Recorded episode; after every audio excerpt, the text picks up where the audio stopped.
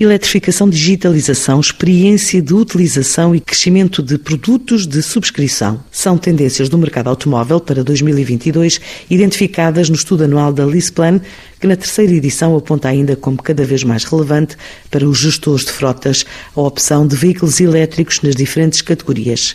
As propulsões eletrificadas são ainda as mais competitivas em sete dos nove segmentos analisados neste estudo. Avança Ricardo Silva, diretor comercial da Lisplan. Nós identificamos três tendências no mercado automóvel. Uma delas, eletrificação, irá manter-se e acelerar no, no, em 22 e nos anos subsequentes.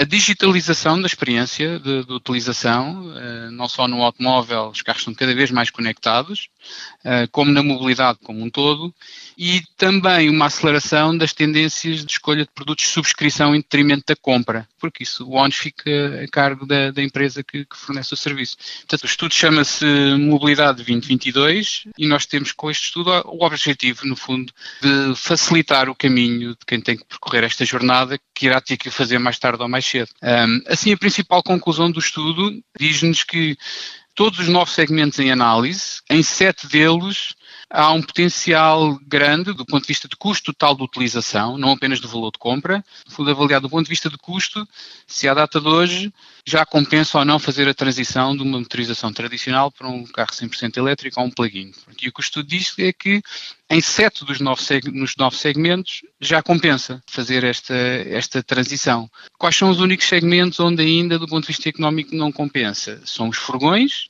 porque tem uma carga fiscal praticamente nula, e são os pequenos familiar premium, são os únicos dois segmentos onde não há ainda, do ponto de vista económico, oportunidades. Em todos os outros, há de facto potencial para, para fazer a transição. Pronto, isto nota-se quando olhamos para a cota de móveis elétricos e plug-in no mercado, que tem vindo a aumentar ano após ano. E em novembro atingimos um marco histórico em que 18% dos carros novos matriculados em Portugal de passageiros foram já 100% elétricos, superou inclusivamente a cota das motorizações a gasóleo. E, e foi um, também um mês em que uh, elétricos, 100% elétricos e plug-in combinados, valeram 31% dos carros novos matriculados para chegarem ao final do ano perto dos 20%. E, portanto, é começar a experimentar. Há oportunidades. Não há one size doesn't fit all neste caso. Há um tipo de motorização que se adequa melhor do que outra. Portanto, a primeira parte é começar, há sim oportunidades, escolher uh, uma solução adequada, só que para escolher a solução adequada as pessoas têm que se educar no sentido positivo, porque há alguma complexidade e é importante procurar conhecimento para se conseguirem dar passos seguros. Depois, começar mais cedo do que tarde, porque a regulação cada vez aperta mais e se nós não, não experimentamos cedo e não estamos preparados para fazer a transição, quando chegar o momento em que fomos obrigados, vamos tomar decisões precipitadas.